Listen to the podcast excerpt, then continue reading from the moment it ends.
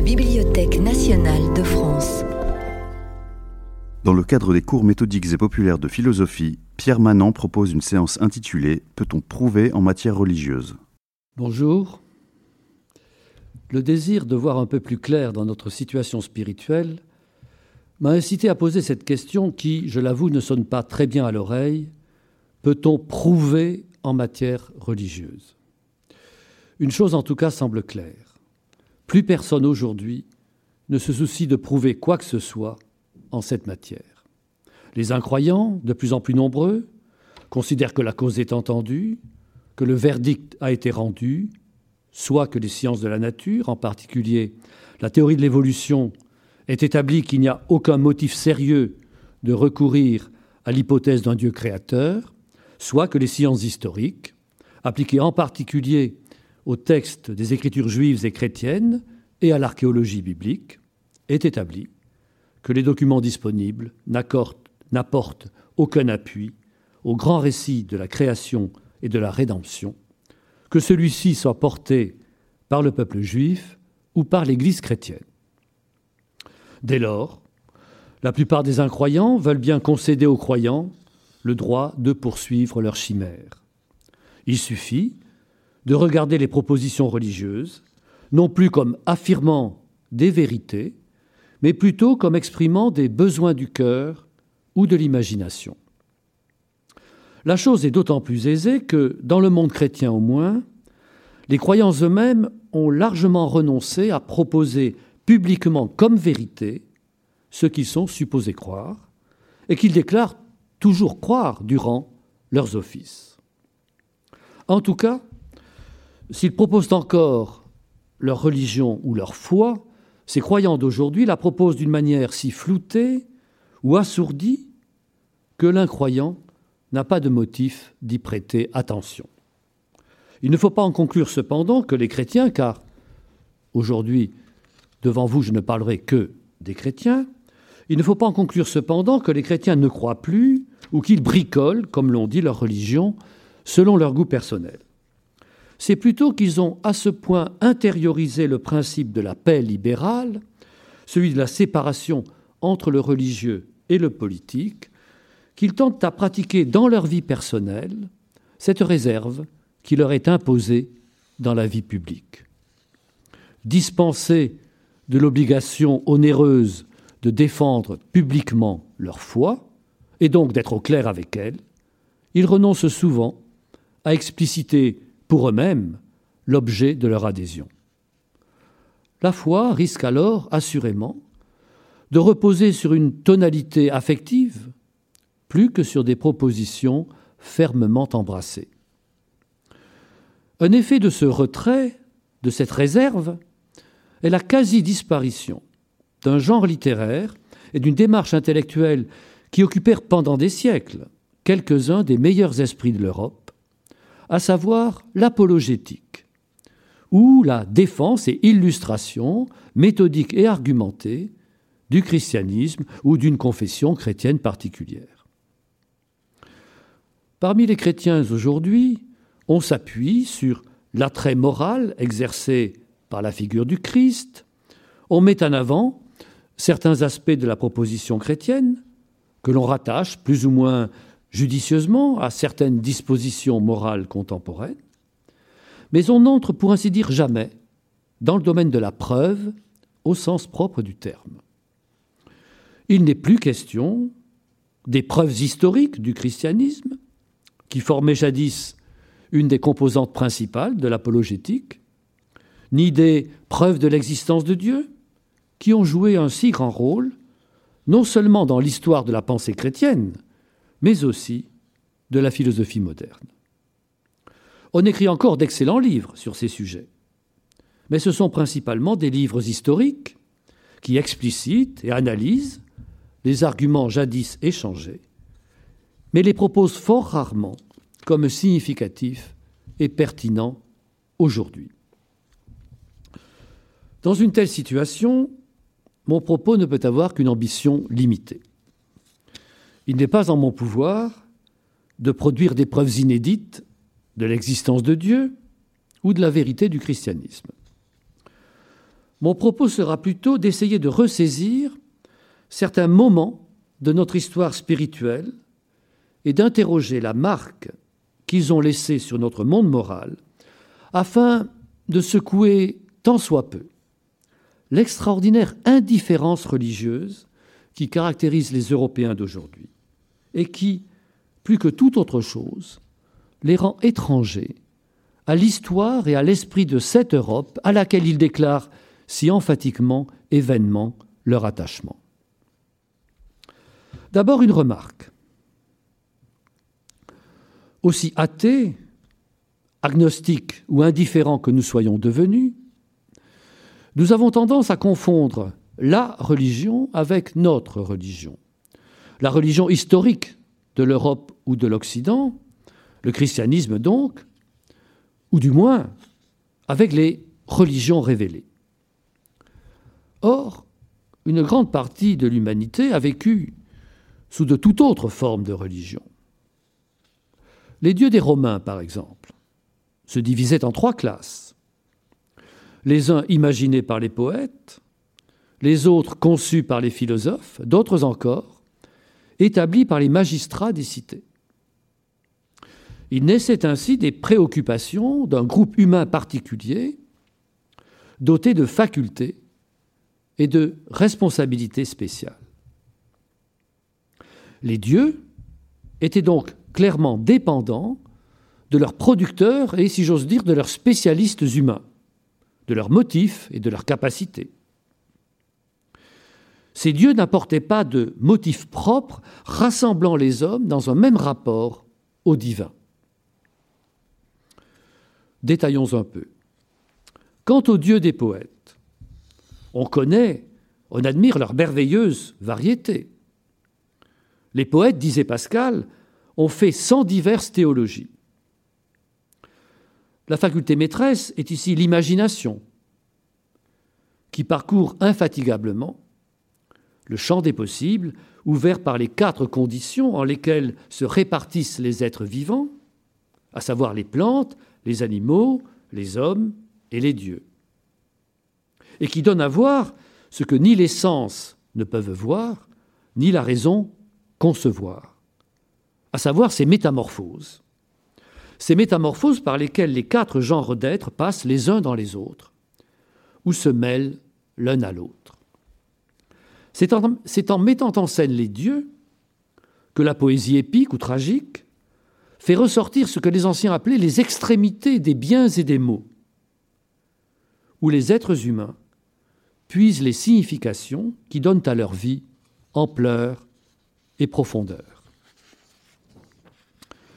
Les histoires des dieux, les mythologies, produites par l'imagination de certains hommes, sont en même temps dangereuses pour les hommes. Qu'attendre de ces dieux qui commettent l'injustice, se font la guerre, que l'on soudoie par des sacrifices, qui ont des favoris ou des souffres-douleurs ainsi que Platon l'explique au livre 2 de la République, il vaut mieux éviter de raconter aux enfants ou aux jeunes gens les querelles de toutes sortes qui auraient opposé Dieu et héros à leurs propres parents. Quelles conséquences, en effet, un jeune homme pourrait tirer de l'histoire d'Ouranos, essayant d'empêcher ses enfants de naître ou étant lui-même émasculé par son fils Chronos Il faut plutôt, poursuit Platon, poursuit Socrate, conférer aux dieux les attributs qui leur conviennent, et principalement la simplicité et la stabilité. Le Dieu est un être parfaitement simple et vrai. Il importe donc de régler le discours des poètes, c'est-à-dire la manière dont on parle des dieux dans la cité.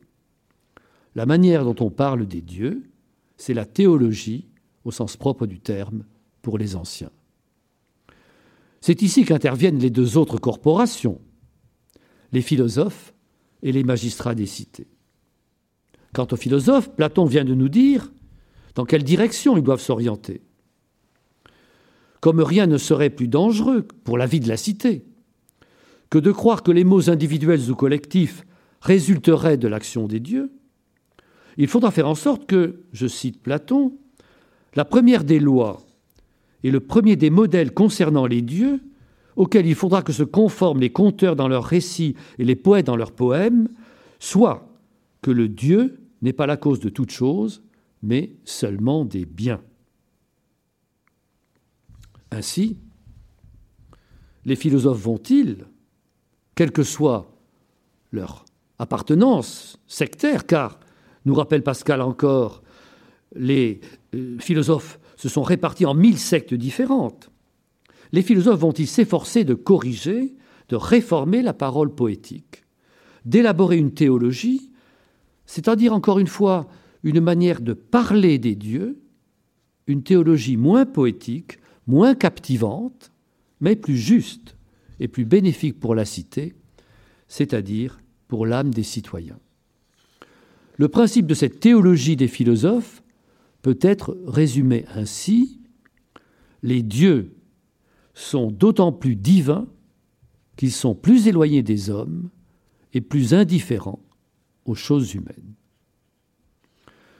Le Dieu d'Aristote, le Dieu conçu par Aristote, remplit parfaitement le cahier des charges de la philosophie païenne, puisque, tout en étant trop noble et trop haut pour s'occuper de nos affaires, il est en même temps la source de tout bien, puisqu'il est au principe du mouvement de toute chose.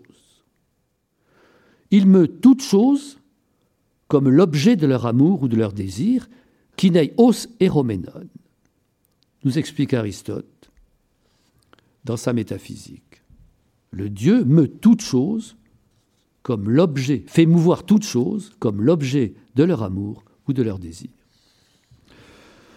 Mais la réforme de la religion de la cité ne peut aller très loin.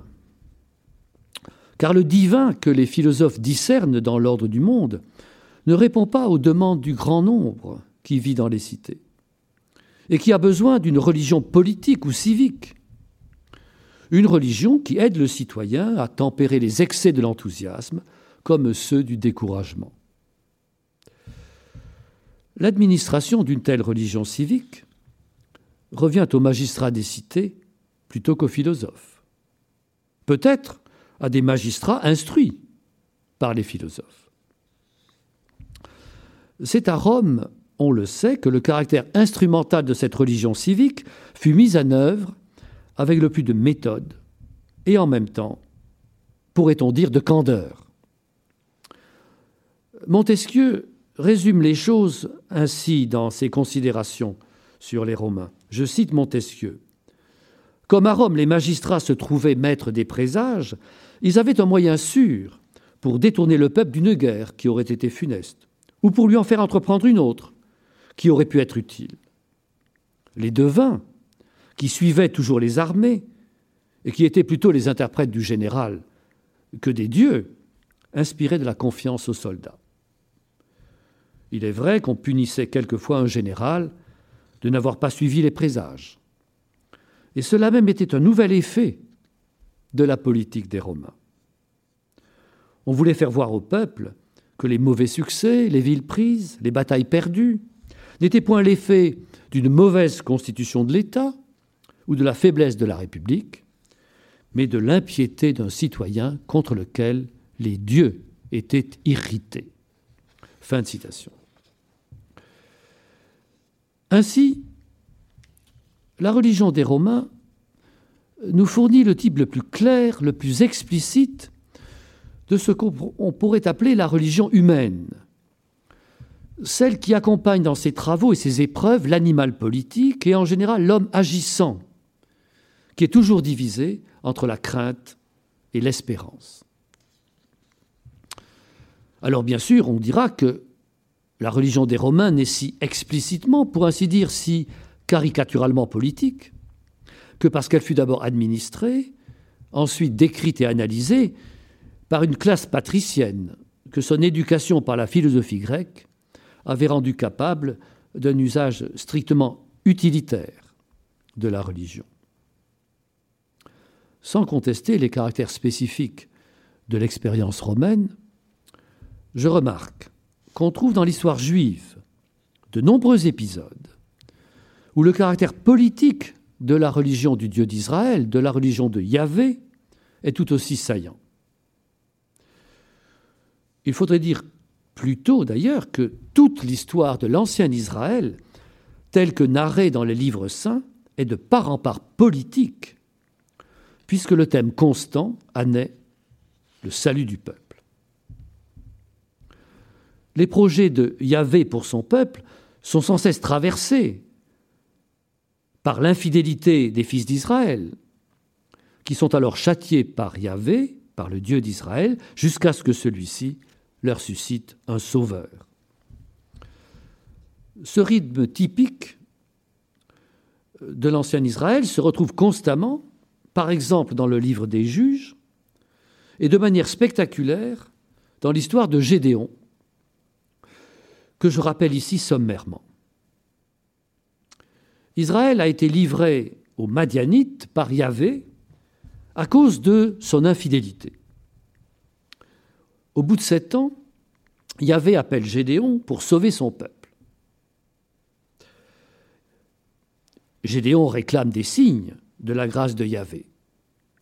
Les signes que c'est bien lui, le Dieu d'Israël, qui parle. Il reçoit ces signes de manière non douteuse. Alors, sur instruction de Yahvé, Gédéon, avec dix serviteurs, détruit l'autel de Baal, qui était à son père, au père de Gédéon. Significative est alors la réaction du père de Gédéon, qui traite l'autel de Baal comme euh, tel consul traitera plus tard les poulets sacrés qui ne voulaient pas boire dans l'histoire romaine. Voici ce que répond le père de Gédéon aux gens de la ville qui réclament la mort de son fils. Je cite, Est-ce à vous de défendre Baal? Est-ce à vous de le sauver? Quiconque le défendra sera mis à mort avant le matin.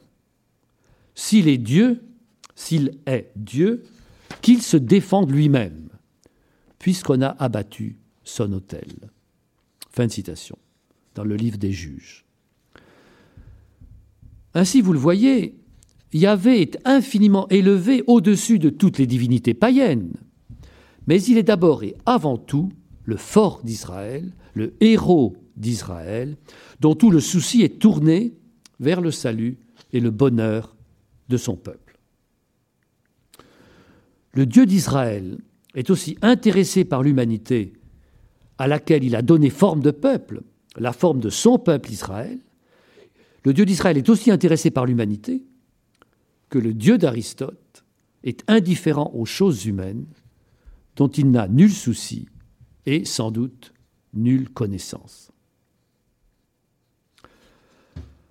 Alors comment le saint d'Israël, le fort d'Israël, éduque-t-il son peuple? En lui faisant comprendre, en s'efforçant infatigablement de lui faire comprendre que lui seul est la source de salut des fils d'Israël.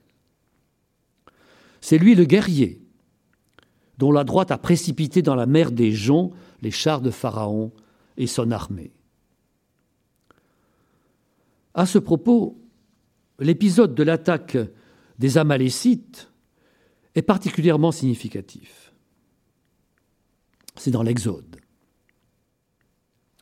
Tandis que Josué, dont c'est la première mention, prend la tête des combattants, Moïse se tient debout au sommet de la colline avec le bâton de Dieu dans sa main.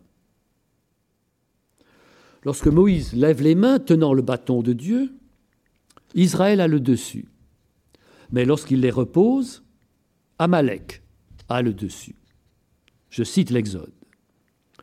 Comme les mains de Moïse s'alourdissaient, ils prirent une pierre et la mirent sous lui. Il s'assit dessus. Cependant qu'Aaron et Our lui soutenaient les mains, l'un d'un côté et l'autre de l'autre. Et ses mains restèrent fermes jusqu'au coucher du soleil. Josué défit Amalek et son peuple avec le tranchant du glaive. Fin de citation. Alors Yahvé commande à Moïse d'écrire en mémorial ce qui s'est passé. C'est la première mention d'écriture attribuée à Moïse dans ce que nous appelons l'Ancien Testament. Ainsi, alors que rien n'est dit de la conduite de Josué le vaillant général, tout l'accent est mis sur le rôle de Yahvé par l'intermédiaire de Moïse. sans le fort d'Israël, sans le Dieu d'Israël, sans Yahvé, les fils d'Israël, aussi valeureux soient-ils, ne peuvent rien. Le politique et le religieux sont ici inséparablement mêlés, indistinguables en vérité. La tentation permanente d'Israël, c'est de prendre son indépendance par rapport à son Dieu, soit en se confiant en ses propres forces, en sa capacité de se sauver lui-même, soit en oubliant Yahvé au profit des Baals et des autres néants, autels à encens et pieux sacrés, qui sont les œuvres de ses doigts, comme il est dit dans Isaïe. L'infidélité d'Israël se traduit aussi bien par l'idolâtrie pour les dieux des Cananéens que par une confiance imprudente en ses propres forces. Quand Israël oublie Yahvé, celui-ci l'oublie aussi, pour un temps plus ou moins long, ce qui signifie qu'il l'abandonne au pouvoir de ses ennemis, qui sont aussi les ennemis de Yahvé.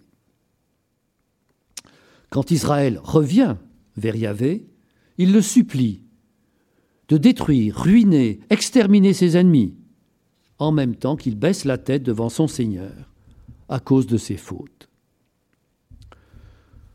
D'où la dualité étrange et choquante, presque incompréhensible pour nous, que l'on trouve dans les psaumes. D'un côté, je viens de le dire, une fureur exterminatrice contre les ennemis. Ainsi le psaume, par ailleurs d'une douceur si envoûtante, sur les fleuves de Babylone, le psaume 137. Ce psaume si merveilleusement doux, s'achève par l'appel à l'extermination des fils d'Édom. Heureux qui saisira et fracassera tes petits-enfants sur le roc. On élude à tort, dans certaines éditions récentes des psaumes, ces expressions d'une inimitié qui ne connaît aucune limite. C'est vouloir ignorer le pouvoir de l'inimitié sur notre âme. Or, et ici se loge le plus intéressant, l'âme ou l'être humain qui est H-A-I-T, qui est à ce point ses ennemis, est capable de se regarder elle-même sans la moindre illusion ni complaisance. Si elle demande à Yahvé de ruiner ses ennemis, elle le supplie aussi de la laver de ses propres forfaits. Je cite le psaume 51. Lave-moi, lave-moi de ma faute, de mon péché, purifie-moi. Car mon forfait, moi, je le connais. Et mon péché est devant moi constamment. Contre toi, toi seul, j'ai péché. Ce qui est mal à tes yeux, je l'ai fait. Fin de citation. Ainsi, le psalmiste appelle Yahvé à l'aide contre les deux sortes d'ennemis qui l'accablent. Les ennemis extérieurs, et les ennemis intérieurs, son propre péché. Qui est l'ennemi?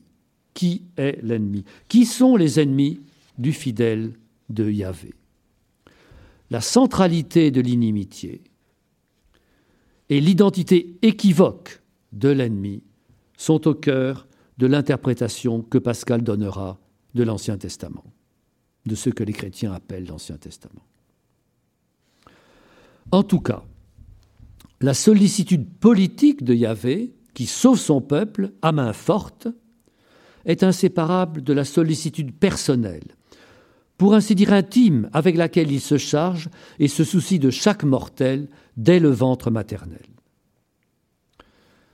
C'est par cette double sollicitude, également ardente, qu'il s'adresse effectivement à l'humanité entière, dans toute l'amplitude de ses capacités comme de ses vulnérabilités par l'élection d'Israël, le Très-Haut se fait connaître à une humanité dont le sort est très étroitement dépendant des corps politiques dans lesquels elle trouve sa forme.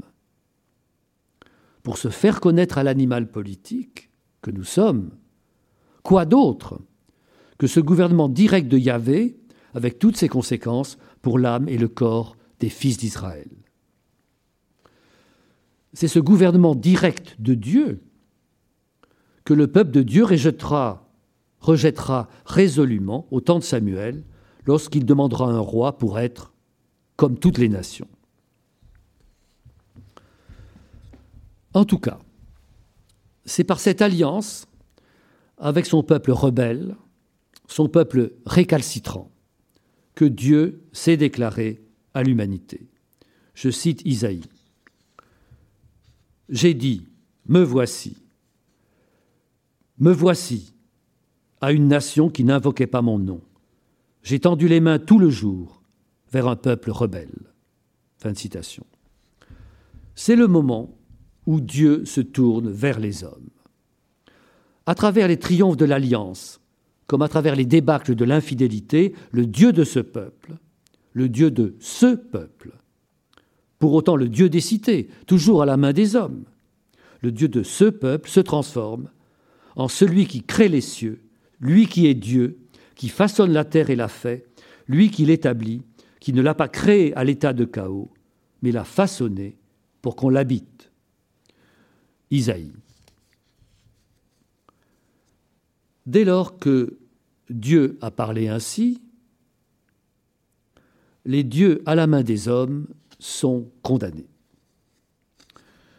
Dieu, si j'ose dire, déclare son indépendance par rapport aux cités, peuples et royaumes, tout en se proposant à chacun, à chaque être humain, pour venir habiter chez lui.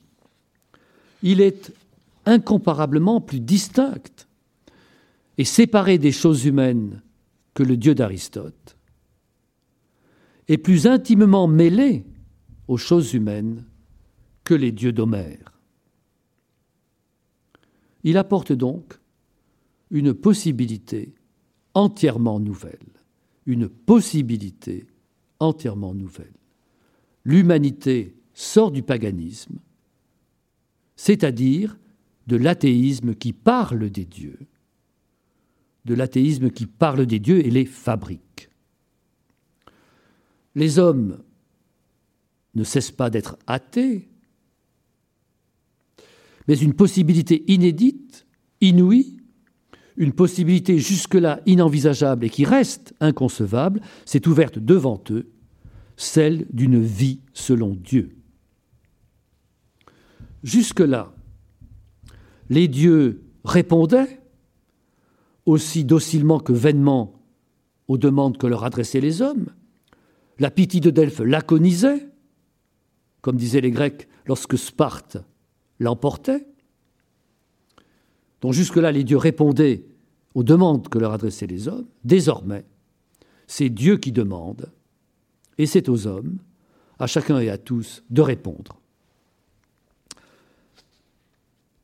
Il s'est passé beaucoup de choses depuis Moïse, David et Isaïe. Mais nous vivons toujours dans l'espace spirituel, ouvert par cette proposition d'un Dieu ami des hommes, une proposition qui ne ressemble à aucune autre et à laquelle nous répondons le plus souvent par l'indifférence ou la réluctance, si j'ose dire, qui nous caractérise.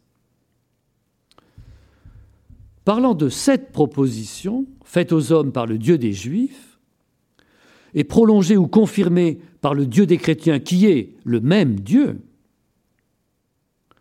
Pascal écrit Les hommes ont mépris pour la religion, ils en ont haine et peur qu'elle soit vraie. C'est avec l'aide de Pascal que nous poursuivrons notre enquête. Au moment où Pascal écrit, cet aspect essentiel de notre relation au divin, à savoir que depuis Moïse, nous sommes sous une proposition, pour ainsi dire, infinie, à laquelle nous devons répondre,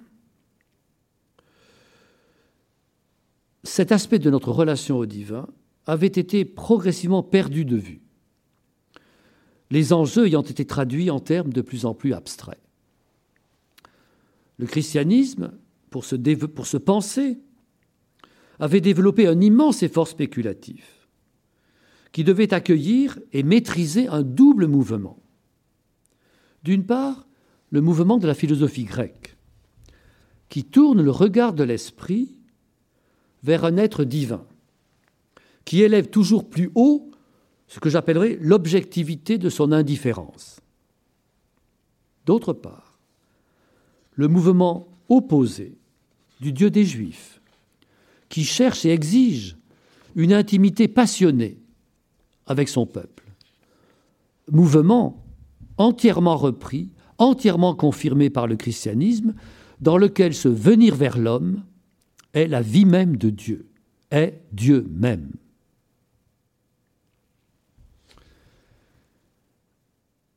Ce grand effort pour tenir dans une même prise ces deux mouvements opposés de l'esprit revêtit successivement des formes fort différentes, des formes aussi différentes que la théologie scolastique, et ensuite, par exemple, les philosophies de Descartes et des grands cartésiens, deux grands efforts spéculatifs, culminant dans des manières diverses d'établir l'épreuve de l'existence de Dieu.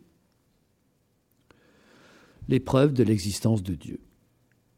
Or, Pascal, précisément, cherche à nous arracher à l'emprise des preuves de Dieu qu'il appelle métaphysiques. Il cherche à nous arracher à l'emprise des preuves de Dieu métaphysiques qui, en nous suspendant, si j'ose dire, au point de rencontre entre la garde montante des Grecs et la garde descendante des Juifs et des chrétiens, nous installe dans une passivité stérile qui croit obéir aux règles de la raison. Je cite Pascal, les preuves de Dieu métaphysiques sont si éloignées du raisonnement des hommes et si impliquées, ce qui veut dire si compliquées, articulées, qu'elles frappent peu. Et quand cela servirait à quelques-uns, cela ne servirait que pendant l'instant qu'ils voient cette démonstration. Mais une heure après, ils craignent de s'être trompés. Fin de citation. Pascal entend rompre avec ce régime de la preuve rationnelle qui cherche à tenir ensemble le mouvement ascendant et le mouvement descendant. Il entend rompre avec ce régime de la preuve rationnelle en replaçant la relation à la possibilité de Dieu dans le tout de l'expérience humaine telle qu'elle est accessible à chacun. Cela ne signifie pas qu'il raisonna moins que les scolastiques ou les cartésiens, ou qu'il recourut contre la raison à une expérience mystique ou simplement affective dont la force ou l'autorité ferait taire cette même raison. Je crois qu'on peut dire que toutes les démarches de Pascal, soit découlent de l'exercice de la raison, soit se font avec l'aveu de celle-ci. Il se tint d'autant plus à cette règle que le ressort de son entreprise était, comme nous l'apprend sa sœur Gilberte dans un texte extrêmement éclairant, le ressort de son entreprise était, je cite la sœur de Pascal, cet extrême désir qu'il avait de travailler à réfuter les principaux et les plus forts raisonnements des athées. Fin de citation. Ainsi,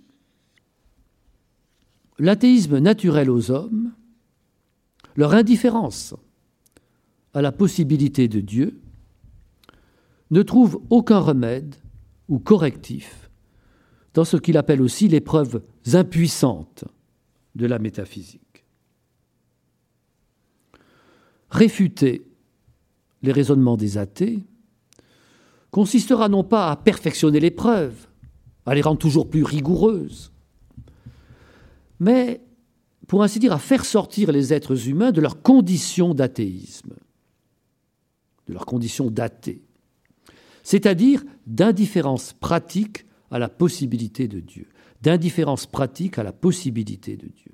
Et pour cela, à enclencher les facultés actives de notre être est d'abord celle qui est au principe de tout mouvement de l'âme, à savoir la volonté. Cette volonté, endormie ou suspendue par l'autorité avec laquelle le raisonnement s'est emparé de l'esprit, aussi bien dans la théologie scolastique que dans les grands systèmes cartésiens ou des cartésiens, cette volonté endormie ou suspendue, il faut la forcer à se mettre enfin dans une certaine disposition et ensuite, en même temps, dans un certain mouvement. Tel est le ressort de l'argument du pari. L'argument du pari qui, du début à la fin, sera conduit selon les lumières naturelles. Donc à mon tour, je vais proposer quelque chose comme une interprétation de l'argument du pari, qui réclame, comme vous savez, une certaine attention. Voici d'abord comment Pascal pose le problème. Je le cite.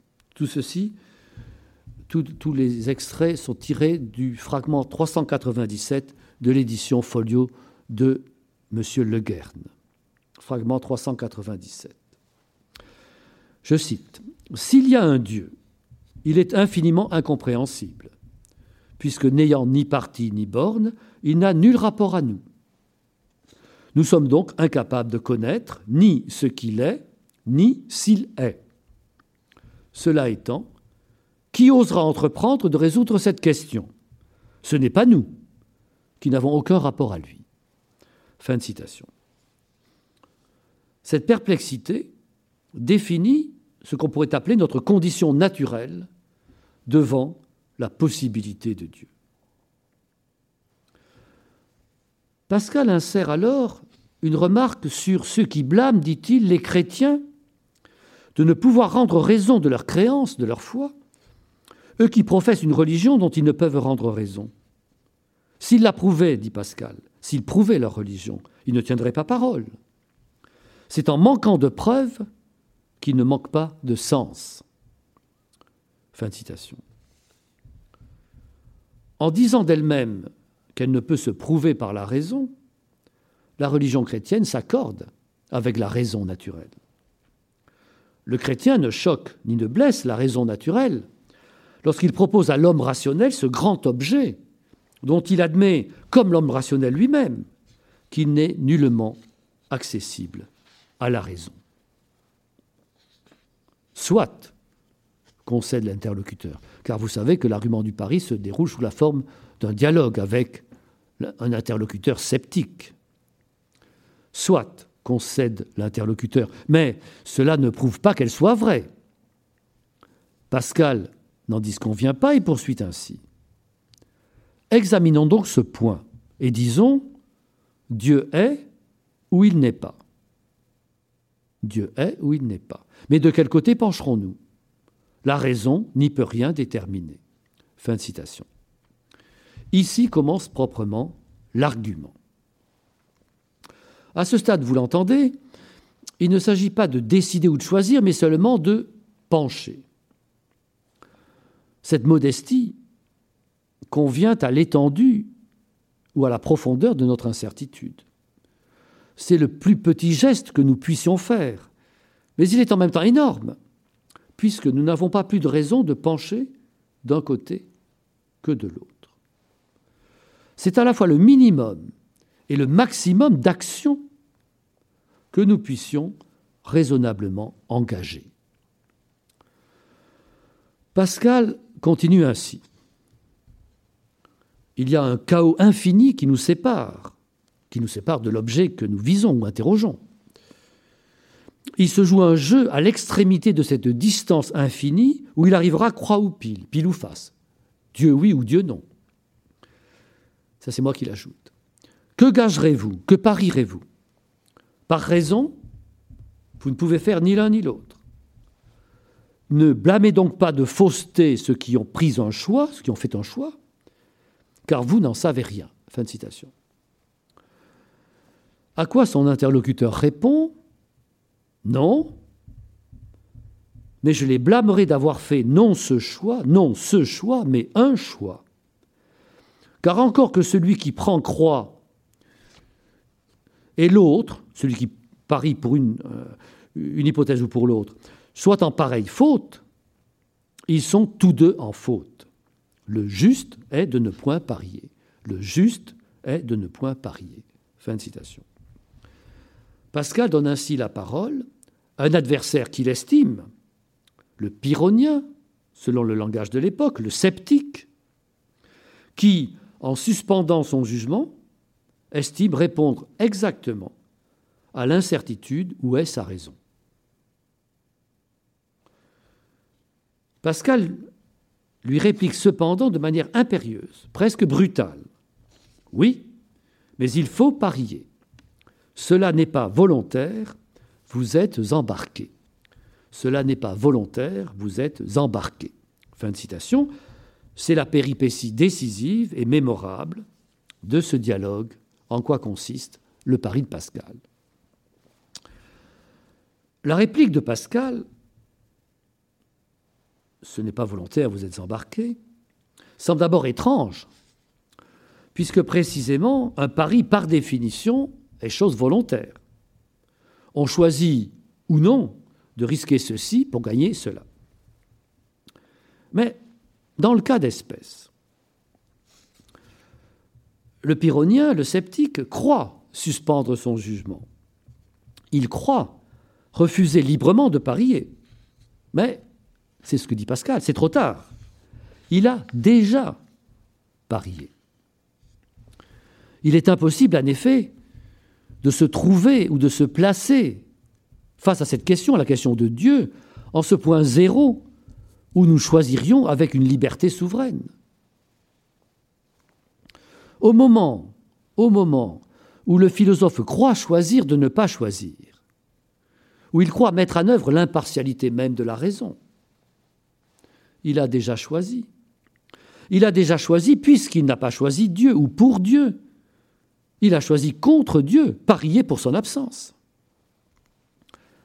La raison réduite à son mécanisme intellectuel, si j'ose dire, peut se croire sincèrement incertaine. Elle peut se croire agnostique, comme beaucoup de personnes bien élevées aiment à dire. Mais la volonté, la volonté veut toujours ceci ou cela. Et l'agnostique ne veut pas, ne veut pas aller vers Dieu.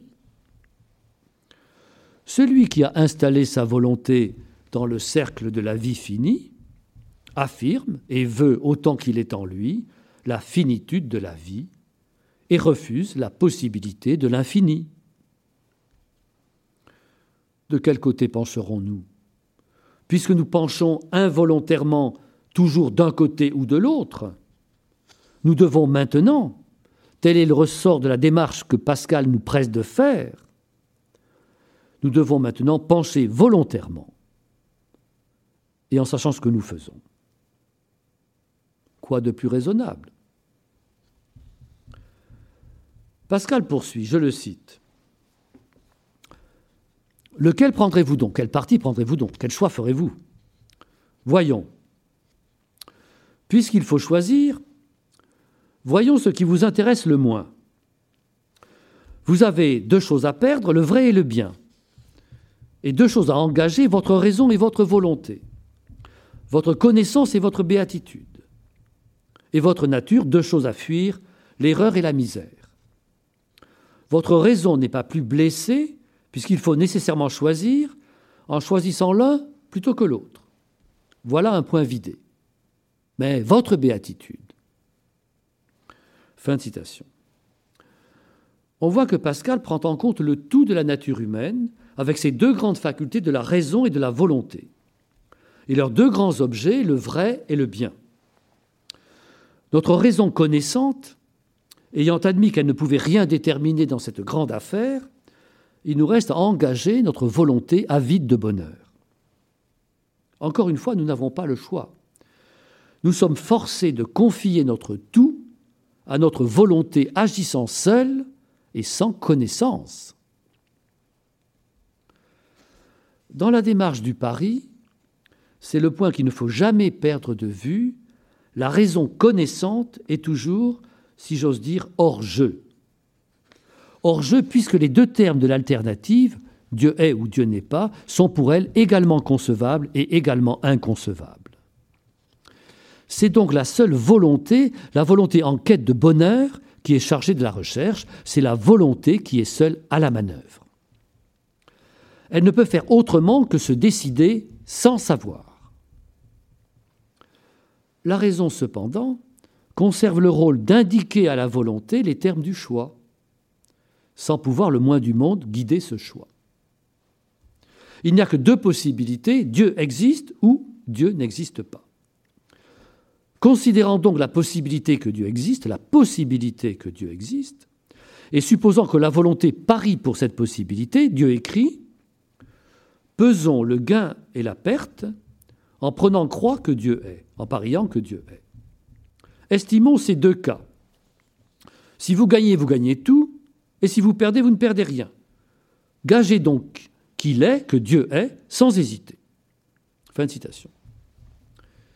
Ici, se terminait la rédaction primitive de l'argument du pari. Ce fait me semble d'une grande importance. Il donne à penser que, aussi étonnant que cela semble, ces quelques mots aux yeux de Pascal suffisaient à son argument.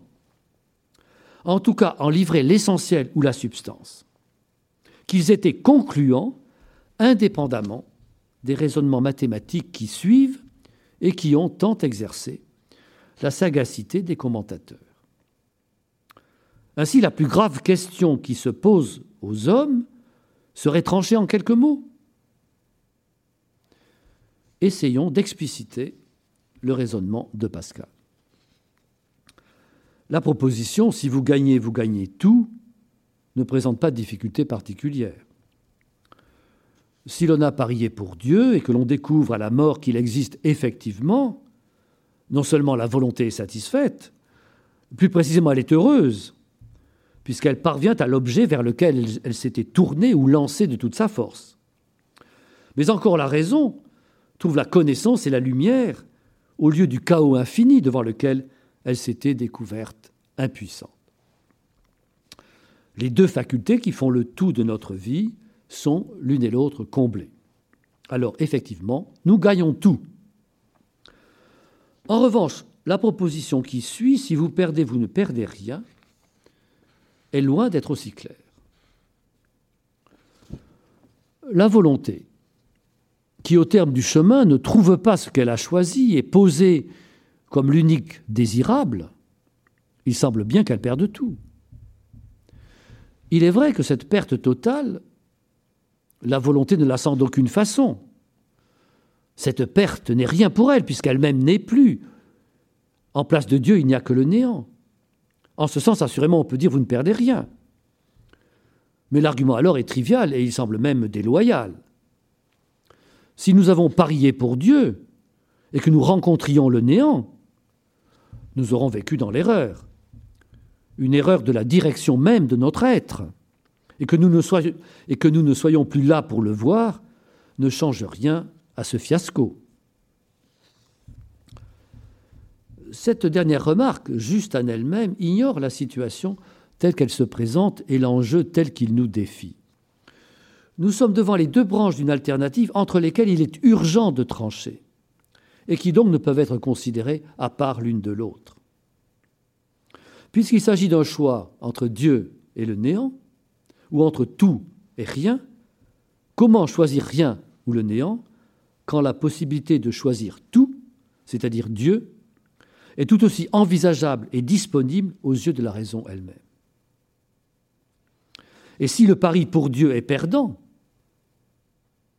la volonté perdant un Dieu qui n'existe pas ne perd rien. Gagez donc, dit Pascal, qu'il est, qu'il existe, sans hésiter. Vous le voyez, le pari que nous considérons est un pari bien singulier. Plus nous prenons conscience de son caractère de pari, c'est-à-dire de choix aveugle, plus s'impose l'évidence irrésistible qu'un seul choix est possible. Comprendre les termes du pari, c'est comprendre qu'il n'y a pas lieu à délibérer, qu'il n'y a pas de place pour rien qui ressemble à un calcul des probabilités. L'existence de Dieu n'est pas plus probable que sa non-existence. Notre capacité de choix, activée par notre volonté de bonheur, lorsqu'elle est placée devant l'alternative tout ou rien, ou plutôt infini ou rien, est irrésistiblement emportée par la disproportion entre les termes de l'alternative. Comment ne pas choisir l'infini plutôt que le rien quand c'est le choix qui se présente à nous? Nous comprenons que l'interlocuteur, jusque-là hésitant, laisse échapper, je cite, Cela est admirable. Il admire, mais il s'inquiète. Dans cette affaire, ne l'oublions pas, la raison, reconnue aveugle et déclarée incompétente, a donné commission à la volonté. Et voilà que la volonté munie de sa commission court bien loin devant la raison et se décide irrésistiblement pour Dieu. La raison interjette alors timidement, je cite, Oui, il faut gager, il faut parier, mais je gage peut-être trop. Fin de citation. Ceci n'est pas un argument contre le choix qui vient d'être déclaré victorieux et qui est absolument valide. La raison n'a aucun droit de le réviser puisqu'elle s'est dessaisie de ses droits au profit de la volonté. Seulement la raison est toujours là, et elle, tente, et elle tente faiblement de reprendre la main et de faire entendre sa voix.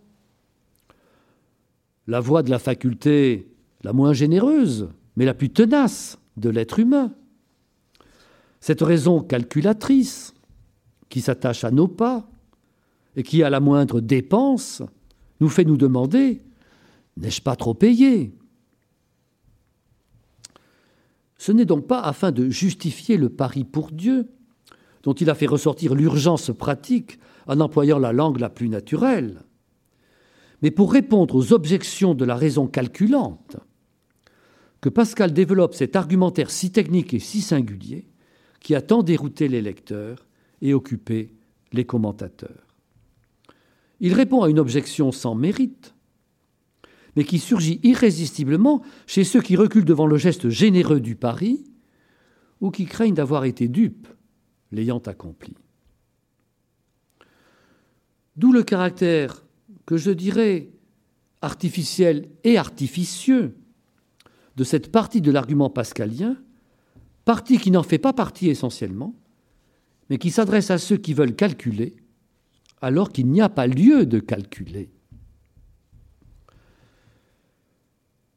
Pascal fait ressortir l'analogie entre, d'une part, la condition que tous les hommes partagent, où la mort interrompt un cours de vie à un moment donné, et alors que l'âme est dans un certain état, une certaine disposition, et d'autre part ces jeux de hasard qui sont interrompus avant la fin et où il faut redistribuer les mises.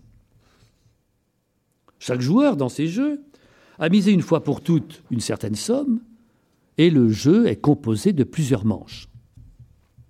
La victoire revient normalement au joueur, qui aura le premier remporté le nombre de manches fixées au départ. Mais si le jeu doit s'interrompre avant le terme prévu, comment répartir les mises entre les joueurs en tenant compte des chances différentes, différentes en fonction des résultats déjà obtenus, des parties déjà gagnées, que les différents joueurs auraient eu de remporter la victoire. La question qui intéresse Pascal est donc, dans le langage de l'époque, celle des parties. P-A-R-T-I-S. Partie est ici le participe passé substantivé du verbe partir, signifiant à l'époque non seulement partir comme pour nous, mais signifiant à l'époque aussi partager, diviser, bref, répartir. Il s'agit donc de répartir les mises. La question ne se pose que dans le cas d'un jeu interrompu avant sa fin normale. Si le jeu s'achève normalement, le vainqueur ramasse les mises et il n'y a rien à répartir, il n'y a pas de problème des parties. C'est ce problème des parties que je vais essayer brièvement et le plus clairement possible d'éclairer devant vous avec l'aide de M. Laurent Tirouin, qui a débrouillé cette matière d'une manière parfaitement euh, convaincante. Laurent Tirouin. Pascal croit donc possible de déterminer ce qu'il appelle la règle des partis. Le parti, le moment du parti, est trouvée lorsque la part qui est accordée à un joueur au moment de quitter le jeu prématurément interrompu lui paraît sa juste part. Elle est aussi satisfaisante à ses yeux que le serait la reprise, ou plutôt la continuation du jeu. On voit qu'aux yeux de Pascal, le jeu consiste pour chaque joueur et à chaque instant dans la relation entre une attente d'un gain à venir et une propriété, quelque chose à garder. Pour chaque joueur à chaque instant, il y a une certaine propriété, c'est-à-dire une certaine partie de la mise qui égale ou qui équilibre l'attente qui est la sienne de ce que pourrait lui apporter le hasard, à savoir la mise tout entière, cette attente dépendant bien sûr de la manière dont le jeu s'est déroulé jusque-là. Traduisons le problème du pari dans les termes du jeu. Notre vie est une quantité finie, nécessairement finie par la mort. Aussi réelle et tangible qu'elle soit, elle est en un sens toujours déjà jouée. De quelque façon qu'elle doive se dérouler, notre vie peut être considérée comme une mise déjà engagée. La question pertinente est alors, cette mise engagée sans notre aveu à notre naissance, cette mise involontaire, comment maintenant l'engager volontairement de la manière la plus judicieuse? Comment hasarder judicieusement, tant que nous sommes en vie, cette vie qui sera nécessairement perdue un jour ou l'autre, toujours prochain Nous disposons pour un temps indéterminé, mais nécessairement limité, de cette mise qu'est notre vie. Hâtons-nous, dit Pascal, avant de la perdre, de la hasarder pour un gain qui en vaille la peine. Et donc, puisque l'interlocuteur se laisse troubler par les questions de la raison calculante, Pascal va lui apprendre à calculer. Je cite, Voyons, puisqu'il y a pareil hasard de gains et de pertes, si vous n'aviez qu'à gagner deux vies pour une, vous pourriez encore gager, parier. Mais s'il y en avait trois à gagner, il faudrait jouer, puisque vous êtes dans la nécessité de jouer. Et vous seriez imprudent, lorsque vous êtes forcé à jouer, de ne pas hasarder votre vie pour en gagner trois à un jeu où il y a pareil hasard de perte et de gain. Fin de citation. Pascal commence donc par supposer qu'il y a pareil hasard de gain et de perte. Dans ces conditions, je le euh, recite, si vous n'aviez qu'à gagner deux vies pour deux, vous pourriez encore gager. Pascal n'envisage pas le cas où on aurait à gagner une vie pour une. Il accorde implicitement qu'il ne serait pas judicieux de gagner une vie réelle pour une vie possible. Un tien vaut mieux qu'un tu l'auras. En ce sens, il admet un certain avantage du réel sur le possible. À cet avantage, cependant, il fait une part congrue, la part la plus petite. Dès que les vies possibles sont au nombre de deux pour une réelle, vous pourriez encore gager, ce qui signifie vous pourriez à la rigueur gager. Pascal, cependant, ne rabroue pas encore l'hésitant. Le ton change à partir du multiplicateur 3. Je l'ai lu, mais s'il y en avait 3 à gagner, vous seriez imprudent, etc. J'ai lu le texte. L'accent ne porte pas tant sur les chances de gagner, ni même sur le rapport du gain à la mise, mais sur la nécessité de jouer sur le fait d'être forcé à jouer. La note tonique est toujours Cela n'est pas volontaire, vous êtes embarqué. Lorsqu'on a compris que l'on est forcé à jouer, on regarde sérieusement le gain possible. Pascal estime donc qu'à partir de trois vies à gagner, un homme doué de sens commun doit juger que le jeu commence à valoir la chandelle. Ce chiffre de 3 n'a évidemment aucune valeur mathématique. Il signale un seuil psychologique. Pascal poursuit en effet ainsi. Mais il y a une éternité de vie et de bonheur à gagner. On se dit, pourquoi n'a-t-il pas commencé par cet argument qui, si j'ose dire, écrase la concurrence? C'est qu'il fallait d'abord rencontrer l'interlocuteur sur le plan de la vie ordinaire suggérer de manière simple, presque enfantine, qu'il est naturel et facile de choisir le possible de préférence au réel. choisir le possible de préférence au réel. Pascal ici n'a rien d'un mathématicien, quoiqu'il le fût et de grand style. Pascal n'a rien d'un mathématicien ici. Il éduque le prisonnier du réel. Il éduque le prisonnier du réel pour en faire l'élève du possible. Il lui fait faire en somme quelques exercices d'échauffement ou d'assouplissement avant d'avancer l'argument d'un possible infini.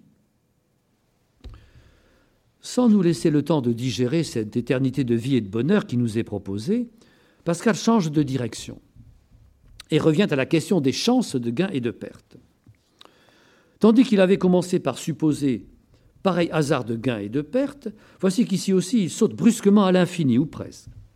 Je cite Pascal. Et cela étant, quand il y aurait une infinité de hasards dont un seul serait pour vous, vous auriez encore raison de gager un pour avoir deux. Et vous agirez de mauvais sens en étant obligé à jouer, de refuser une vie contre trois. À un jeu où d'une infinité de hasards, il y en a un pour vous. S'il y avait une infinité de vies infiniment heureuses à gagner. Fin de citation.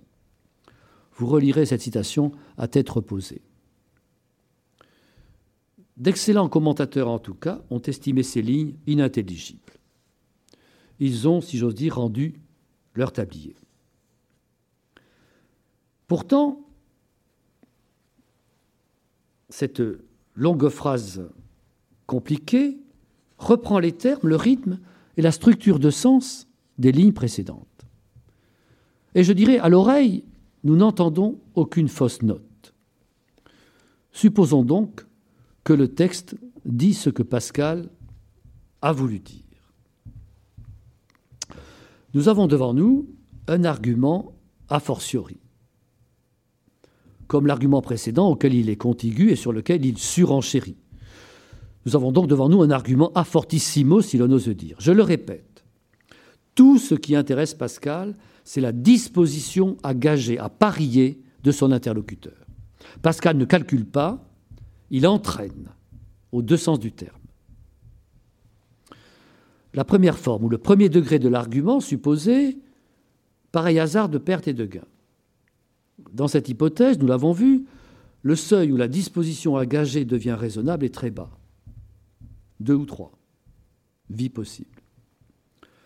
Dans la reprise de l'argument que nous essayons d'éclairer, qui est le même argument, mais poussé à son maximum, Pascal suppose la condition la plus défavorable que l'on puisse imaginer. Lorsqu'on a contre soi tous les hasards sauf un. Il redit presque dans les mêmes termes que dans ce cas aussi, il serait raisonnable de gager un pour avoir deux et imprudent de ne pas jouer un pour avoir trois. Mais soudain, en fin de période, je viens de le lire, il ajoute la condition s'il y avait une infinité de vies infiniment heureuses à gagner. De fait, nous aurions peine à croire qu'il serait raisonnable de parier un pour deux ou même pour trois lorsqu'il y aurait une infinité de hasards dont un seul serait pour nous. Mais nous ne comprenons pas du tout ce que veut dire parier un pour deux ou pour trois lorsque le gain peut être infini. Ne s'agit-il pas plutôt alors de parier un pour l'infini? Pascal s'est-il mélangé les pinceaux? Je ne crois pas. Comme dans le premier argument, parier un pour deux ou pour trois était une marche de seuil que l'on franchit rapidement, ici, parier un pour deux ou pour trois quand d'une infinité de hasards un seul serait pour nous, est une marche ultérieure sur laquelle Pascal ne nous laisse même pas le temps de poser le pied, puisqu'il annonce immédiatement que le gain possible est infini. Pourquoi alors cette marche se leurre? Il s'agit, l'espace d'un instant, et sans laisser à l'interlocuteur le temps de faire ses comptes, de poser, de poser pardon, que le possible le plus faible est plus fort que le probable le plus fort, que le possible le plus faible est plus fort que le probable le plus fort. Nous sommes des êtres tellement inertes, nous sommes des calculateurs tellement précautionneux que Pascal ne se fait pas scrupule de maltraiter un peu la vraisemblance. Il ne nous trompe pas Ici, il ne veut rien prouver. Il veut seulement nous mettre en mouvement. Nous confondons, nous confondons le possible et le probable. Pascal veut nous délivrer de cette confusion. C'est en quelque sorte une preuve feinte, ou une feinte de preuve, pour nous apprendre à vivre selon le possible, vivre selon le possible. Comment lui reprocher cette ruse? Quand la proposition directe de l'infini nous laisse de bois, quand la proposition directe de l'infini qui est dans les livres saints nous laisse de bois C'est donc après nous avoir effrontément encouragés aux paris les moins raisonnables que Pascal nous rappelle les conditions du pari qu'il nous presse de faire. Je le cite à nouveau. Mais il y a ici une infinité de vies infiniment heureuses à gagner, un hasard de gain contre un nombre fini de hasards de perte, et ce que vous jouez est fini. Je le répète, mais il y a ici une infinité de vies infiniment heureuses à gagner, un hasard de gain contre un nombre fini de hasards de perte, et ce que vous jouez est fini. Encore une fois, l'argumentaire de Pascal n'est pas mathématique ni mathématisable. Il ne vise pas à convaincre, mais à persuader, à échauffer, comme dit ailleurs Pascal. Il ne s'agit pas de prouver quoi que ce soit, mais d'encourager, d'aiguillonner, d'enflammer l'attente désirante de l'infini. En soulignant que même dans des conditions infiniment plus défavorables que dans les conditions ordinaires de la vie humaine, le pari serait défendable ou même recommandable, Pascal impose l'impression qu'il a pris en considération les circonstances les plus défavorables que l'on puisse imaginer. Et que donc celui qu'il presse de choisir et de gager maintenant, et donc que son interlocuteur a une large marge de sécurité. Le redoutable appareil des mathématiques de l'infini, du pari et des parties, a cette finalité paradoxale non pas encore une fois de prouver quoi que ce soit à la raison calculante, mais de faire sentir à la raison pratique que le choix de l'infini est une démarche toute naturelle, qui s'insère sans effort dans la trame continue de nos choix, y compris les plus ordinaires. Ainsi, et pour nous résumer, Pascal entend affirmer en même temps deux choses rigoureusement opposés. Le choix de l'infini s'impose à nous d'une manière qui bouleverse les conditions ordinaires des choix humains. Deuxième chose, le choix de l'infini devrait nous être aussi facile et naturel que nos choix les plus ordinaires. Ce caractère paradoxal de la démonstration est confirmé et condensé dans la phrase qu'il a conclue. Je cite Pascal, cela ôte tout parti, partout où est l'infini, et où il n'y a pas infinité de hasards de perte contre celui de gain. Pascal applique la règle des parties, que j'ai évoquée rapidement, pour montrer que partout où, que partout où est l'infini, elle ne peut s'appliquer. Vous vous en souvenez, le parti, le moment du parti, est trouvé que, est trouvé lorsque, le jeu étant prématurément interrompu, la part de la mise qui revient au joueur est égale à son attente, à ce qu'il attendrait de la continuation du jeu. Or, précisément, le géomètre Pascal établit qu'on ne peut calculer aucune part de propriété qui compenserait l'abandon de l'attente de l'infini il n'y a pas de propriété à garder. Il n'y a pas de je tiens qui soit égal à l'attente de ce tu l'auras, hors de toute proportion, qu'est l'infini. Aucune partie, aucun multiple même de ma mise, aucune prolongation, aucune amélioration de ma vie finie ne saurait égaler mon attente de l'infini, ni en approcher le point d'équilibre. Le moment du parti n'existe tout simplement pas. Cela ôte tout parti, conclut Pascal. La règle des parties vient au secours du joueur quand celui-ci veut calculer la part de la mise qui lui revient. Elle est sans utilité pour trouver le bon rapport avec l'infini possible. Pourquoi alors, direz-vous, faire un usage aussi démonstratif, aux deux sens du terme, de la géométrie du hasard C'est le terme qu'emploie Pascal pour euh, résumer cette façon de calculer la répartition des mises dans un jeu interrompu avant la fin, la géométrie du hasard. La règle des parties ne s'applique pas dans le cas de la possibilité de Dieu, mais l'être humain pris selon sa condition ordinaire ou naturelle peut être légitimement considéré comme un joueur qui arrête arbitrairement le jeu ouvert par la possibilité de l'infini.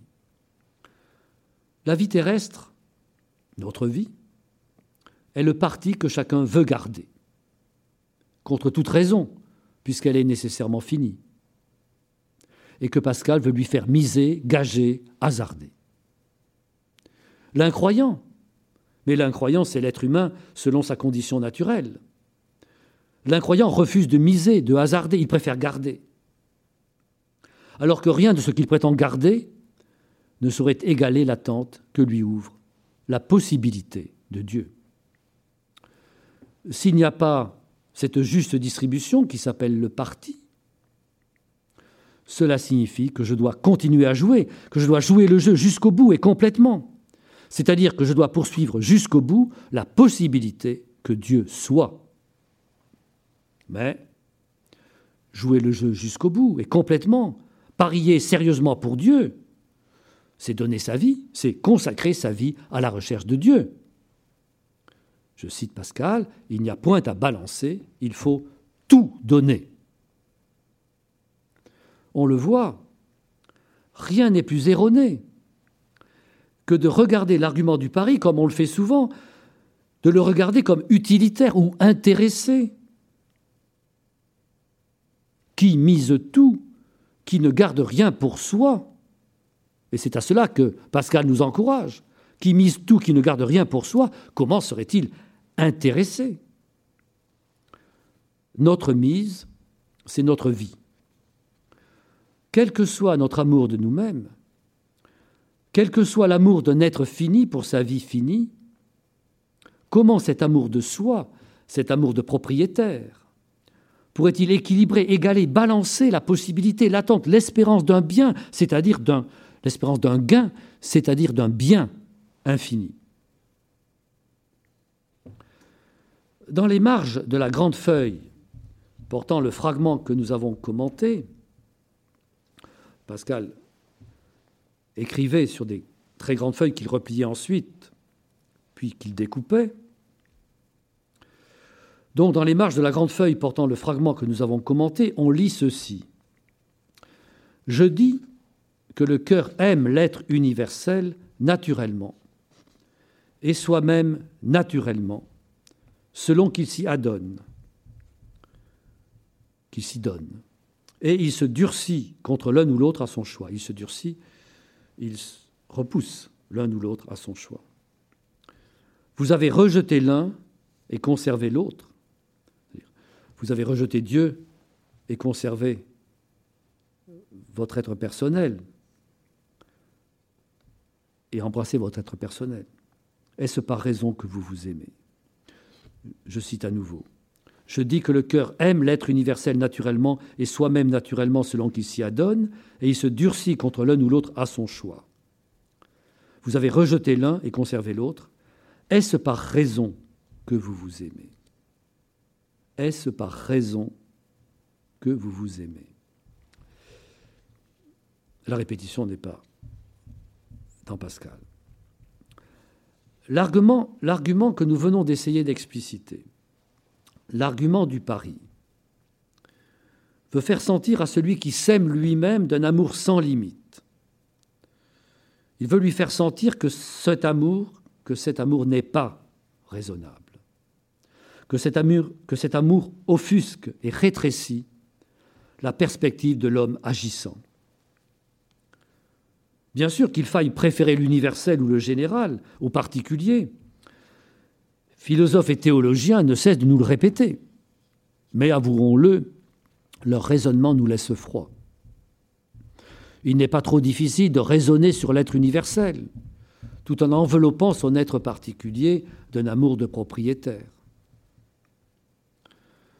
L'argument de Pascal a ceci de propre qu'il vise à produire l'effet qu'il recommande, à produire l'effet qu'il recommande.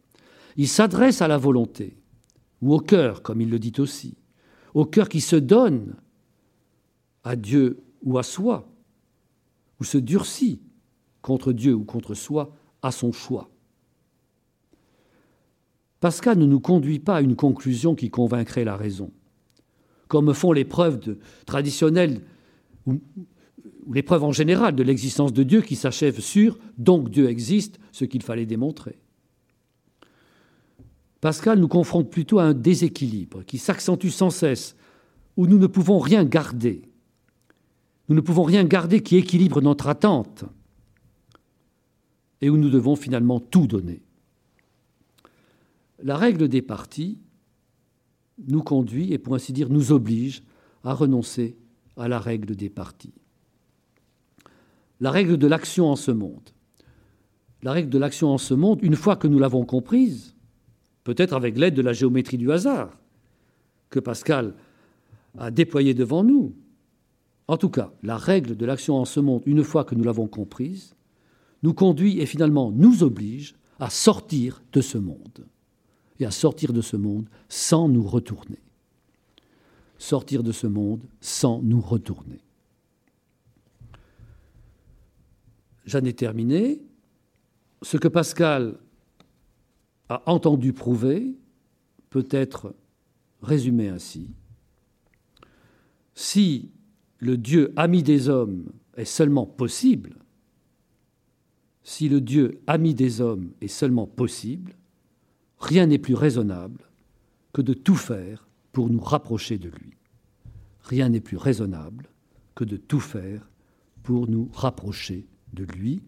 C'est ainsi que j'ai essayé devant vous d'interpréter le pari de Pascal. Je vous remercie. Vous venez d'écouter un podcast de la Bibliothèque nationale de France.